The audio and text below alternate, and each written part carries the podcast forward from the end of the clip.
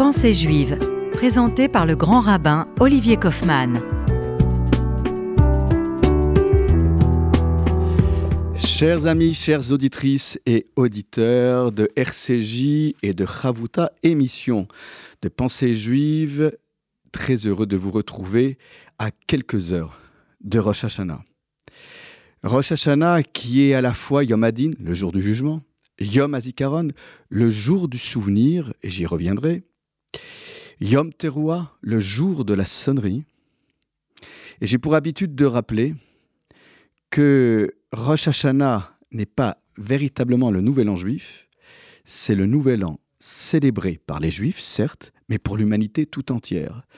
N'oublions pas que c'est l'anniversaire de la création d'Adam, à la fois masculin et féminin, et puis avec Ève euh, qui le rejoindra. Cet anniversaire n'est pas anodin, car c'est aussi pour sonner l'avènement du roi des rois, du Créateur, du Très-Haut. Ah, je sais, je sais, associer Dieu à tous ses gestes, à tous ses propos, dans une société sécularisée, dans une république laïque, il faut trouver toujours euh, le juste équilibre, sans empiéter bien sûr sur la sphère publique mais sans pour autant aussi euh, raser le mur. Euh, cette identité juive multiple, avec ou sans Dieu, c'est un autre débat, bien sûr. mais ce qui est sûr, c'est que le Nouvel An, le Nouvel An juif, à proprement dit, c'est Pessar, c'est la fête de Pâques, avec la libération des Hébreux des griffes de l'oppresseur égyptien. Avec Rosh Hashanah, il s'agit d'autre chose c'est peut-être aussi, et j'y arrive au souvenir, de nous rappeler notre humanité avant de euh, nous rappeler notre propre judaïté. Comment pouvoir prétendre être juif si nous n'avons pas les ressorts de cette humanité qui nous manque tant dans nos rapports les uns avec les autres, dans nos relations avec autrui, d'où qu'ils viennent, quelle que soit sa religion, croyance ou pas, quelles que soient ses origines ethniques. Et Rosh Hashanah, c'est le combat pour la vie. C'est ce que nous allons crier devant les portes ouvertes de l'Arche Sainte. Les Chaim Mavet, pour la vie et non la mort. Alors je sais bien, il y a le livre de la vie, de la mort, des, des moyens, des tzadikim, mais restons positifs de grâce. Là aussi, j'ai pour habitude de rappeler que s'il est vrai que nous rappelons les sanglots, les pleurs, les larmes à travers Shvarim Teroua, ces sons de la corne de bélier, du chauffard brisé, il n'en reste pas moins qu'ils sont toujours encadrés avant et après par une tequille, après une sonnerie longue. Cette sonnerie qui n'est pas la sonnerie d'alerte, mais qui est la sonnerie d'une joie libérée, d'une délivrance retrouvée. Libérons-nous de nos angoisses, libérons-nous de toutes les affres dans lesquelles parfois d'autres veulent nous plonger. Ne nous laissons pas enfermer dans une identité sclérosante, ne nous laissons pas enfermer dans un repli communautaire ou identitaire qui n'est pas bon ni pour nous ni pour les autres. Ce qui ne veut pas dire qu'il faut transiger avec nos racines ancestrales. Nous pouvons à la fois être ouverts vers les autres tout en continuant à entretenir un particularisme, une identité propre. C'est tout cela que nous allons avoir en mémoire en ce jour de Rosh Hashanah. Jour du souvenir. Jour du souvenir aussi parce que nous allons euh, nous souvenir ce Shabbat de la sonnerie que nous n'entendrons pas. Et c'est là aussi le défi. Je discutais encore il y a quelques euh, semaines lors d'un mariage avec euh, une fluettiste.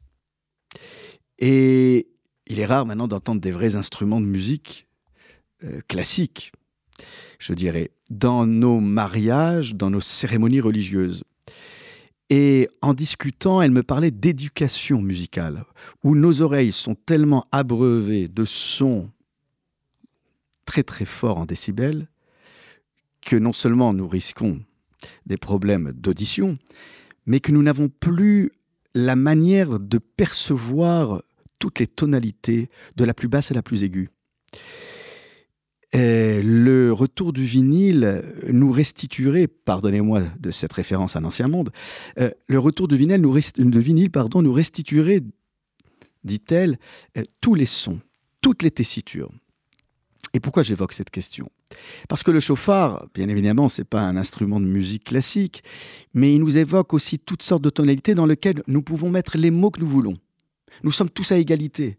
Que nous soyons capables de lire ou de ne pas lire l'hébreu, nous allons être, ou de prier ou de ne pas prier, nous allons fermer les yeux et nous laisser pénétrer par ces sons qui nous remonteront aux origines de la révélation de la Torah, avec ces sons du chauffard, ces éclairs, ces coups de tonnerre, spectacle, son et lumière autour du Sinaï. Et si j'évoque cette cette question d'audition, pardon, et cette perception euh, sensitive, sensorielle, euh, affûtée, c'est tout simplement parce qu'à Rosh Hashanah, et peut-être que le défi du Shabbat, coïncidence du calendrier, où nous n'allons pas sonner de la corne de bélier. Et pourtant, nous allons quand même évoquer, non pas la sonnerie, mais Zichron Teroua, le souvenir de la sonnerie, comme si nous voulions être capables non pas d'entendre un bruit assourdissant pour nous galvaniser, mais de chercher en nous des sons enfouis qui peut-être résonneront si nous faisons l'effort d'aller chercher cette petite musique qui parfois sommeille en nous. Le chauffard n'est pas donc juste une invitation à faire teshuva, une invitation à proclamer l'avènement royal de Dieu, mais c'est une invitation aussi à chercher en nous le souvenir d'une musique qui a accompagné nos débuts, notre enfance, ces nigunim, ces airs que nous chantaient nos mères et nos grands-mères, ou que nous chantaient nos parents. Cette musique est qui nous vient de très loin. Alors oui, Shabbat, demain, nous n'entendrons pas la corne de bélier. Mais lorsque vous entendrez Zichron Teroua, le souvenir de la Teroua, alors vous serez peut-être capable de mieux apprécier dimanche la sonnerie dans sa splendeur et dans sa musicalité. Sonnerie de délivrance, sonnerie de brisure. Lorsque nous regardons attentivement euh, la liturgie du jour de Rosh Hashanah, nous, nous, apercevons que la Hamida, la prière dite debout silencieusement de Moussaf, comporte neuf bénédictions. Neuf bénédictions, vous savez que le Shabbat, il y en a sept, et le, la Hamida habituelle en semaine, 19 bénédictions. Ces neuf bénédictions de la Hamida de Moussaf, alors que les Hamidotes des autres fêtes, l'ai-je rappelé, n'en comportent que sept, ont interpellé nos maîtres du Talmud. Le Talmud Berachot, traité Berachot, page 29a, s'interroge sur cette incongruité. En souvenir de qui sont les neuf bénédictions de Rosh Hashanah Un rabbi, Yitzhak de Kartingen, répond En souvenir de Chana, qui à neuf reprises a répété le nom de Dieu dans sa prière pour obtenir gain de cause auprès de Dieu, avoir cet enfant tant désiré. Comment ne pas penser à toutes ces femmes qui se battent au sein de leur couple? Avoir un enfant, ce désir d'enfant, ce désir d'enfant qui a poussé Hannah à rejoindre le temple de Shiloh, alors que sûrement elle était habituée à crier à pleine voix sa prière, eh bien, elle entend peut-être cette réponse de Dieu à Moïse lorsqu'il était confronté à la mer Rouge. Matitzakelai, pourquoi cries-tu? Souvent la prière, c'est c'est un cri, mais parfois c'est une autre manière de s'exprimer. Alors, Hana va articuler les mots sans qu'aucun son ne soit émis par sa bouche. À tel point que Élie, le Cohen, euh, la prendra pour une ivrogne. Va cuver ton vin ailleurs, dit-il à Hana. Ce sont des cris inaudibles mais pourtant ce reste des cris. Cette femme ne sait plus comment s'adresser à Dieu, impuissante face à la stérilité qu'elle combat par la prière de toutes ses forces. C'est dire la douleur, c'est dire et combien elle épanche sa discussion avec Dieu. Mais da beret aliba, dit le texte que nous lirons dans la Haftara du premier jour de Rosh Hashanah. Elle parle sur son cœur, littéralement. Alors, dans ce livre de Samuel, un, c'est lui, l'enfant tant désiré, Korachana avec Elkana. Et le Talmud va fournir ensuite une raison supplémentaire d'invoquer Chana dans la liturgie de Rosh Hashanah. Alors, il y, a plein de raisons, euh, mais il faut jamais oublier que nous, quand nous faisons la Hamida, nous, nous tenons debout, comme Abraham, qui s'est tenu debout pour se battre afin de défendre la cause indéfendable euh, de Sodome et Gomorre, mais nous prions comme Chana, nous articulons euh, euh, sans qu'aucun son soit émis par nos bouches. Alors c'est, dit le Talmud, en guise de raison supplémentaire, d'invoquer Chana dans la liturgie de Rosh Hashanah, parce que c'est à Rosh Hashanah que Dieu se souvint de Sarah, Rachel et Chana, et qu'elles purent enfanter. Les faute de Rabbi Yudah Chassid cite quant à eux le Talmud de Jérusalem, Talmud Yerushalmi Berachot, chapitre 4, parce qu'elle a dit dans sa supplique L'Éternel juge les sommités de la terre. Or, comme vous le savez, à Rosh Hashanah, le monde, le monde passe en jugement devant Dieu. Nous allons poursuivre notre discussion juste après cette pause rafraîchissante.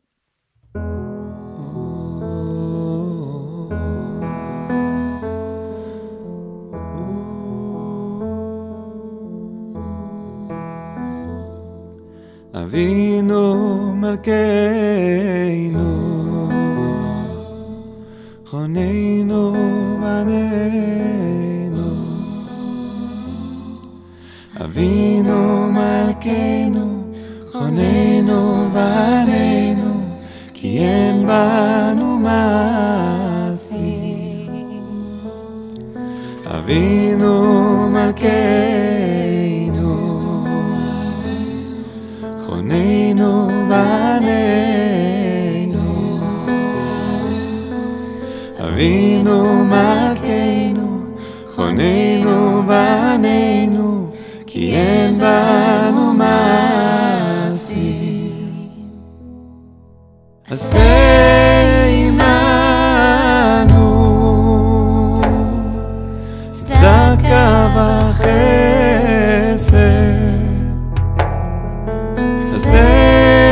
עמנו. צדקה וחסד.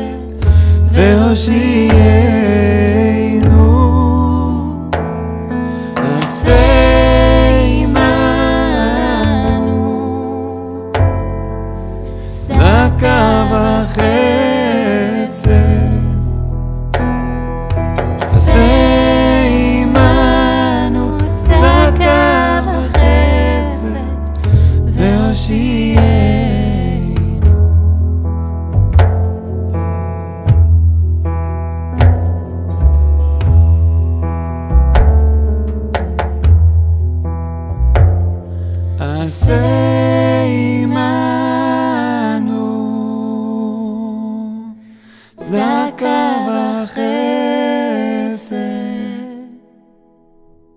Nous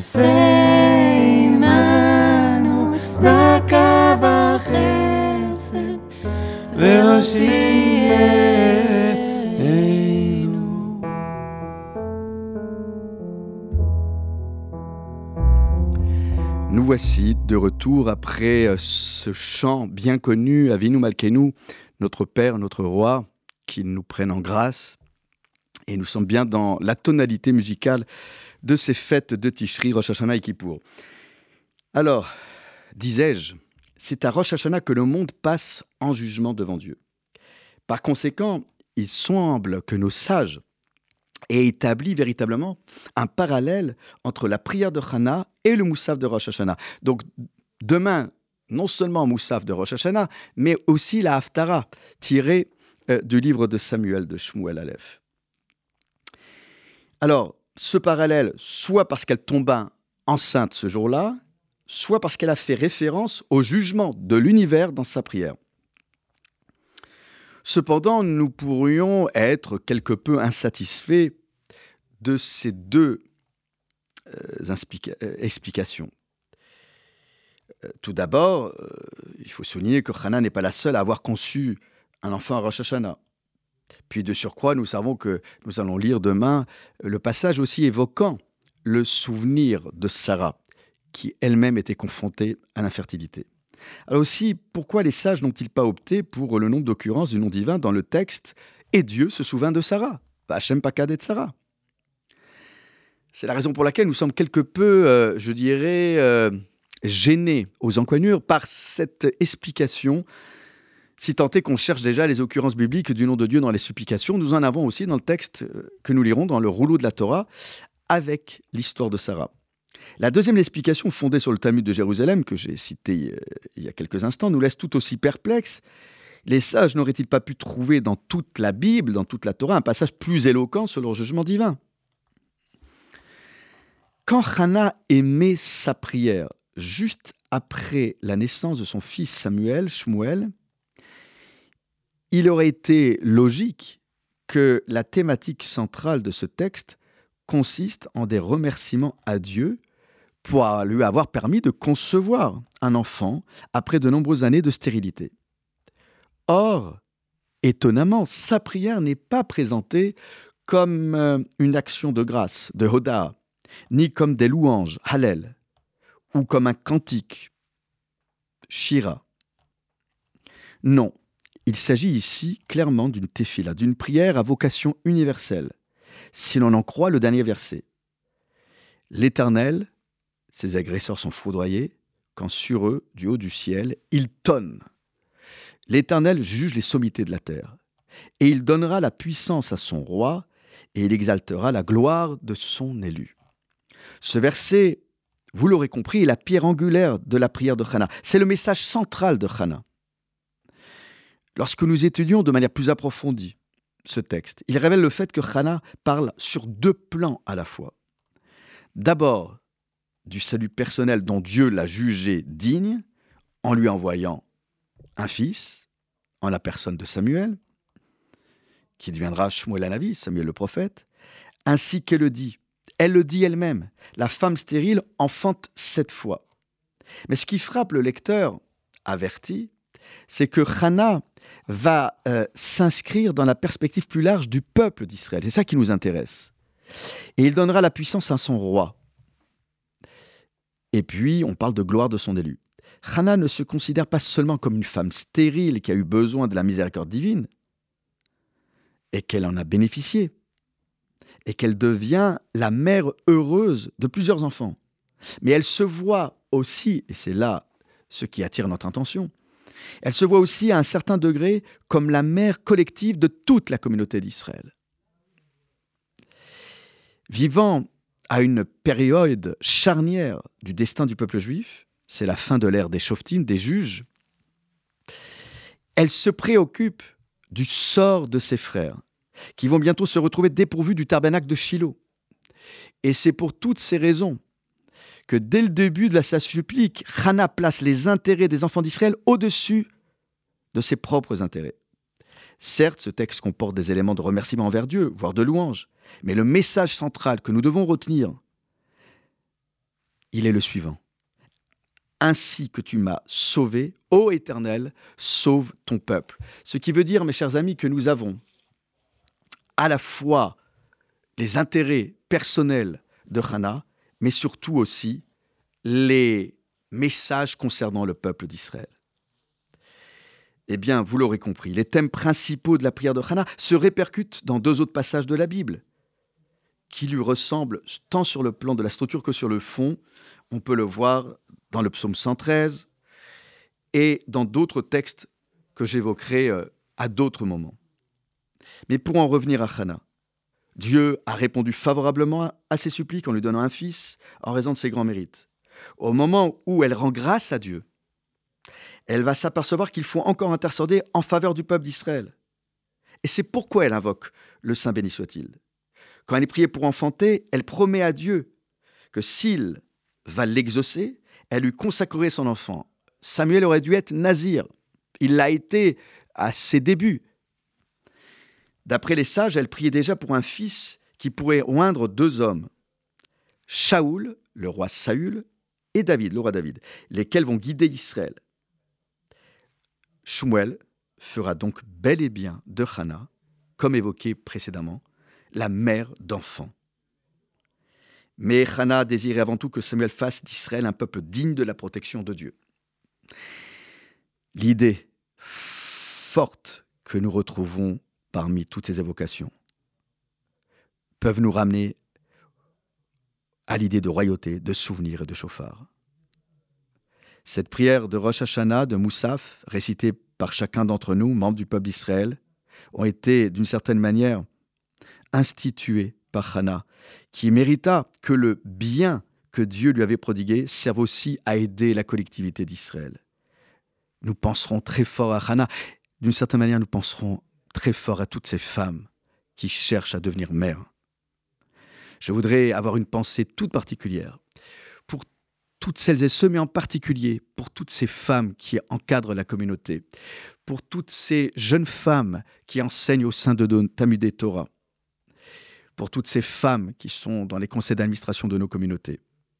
Et puis, je voudrais aussi vous dire, écoutez bien le chauffard pour que cette délivrance puisse retentir prochainement grâce au mérite de toutes les femmes d'Israël et de leurs enfants. C'est à travers nos enfants aussi que nous vivons. La vie est plus forte que tout. Des âmes pures d'Israël à travers nos enfants. Je dirais, emmenez vos enfants au et Torah, inscrivez-les pour que nous puissions avancer avec un avenir garanti par l'expression de la bouche de nos enfants dans leurs prières et dans leurs études.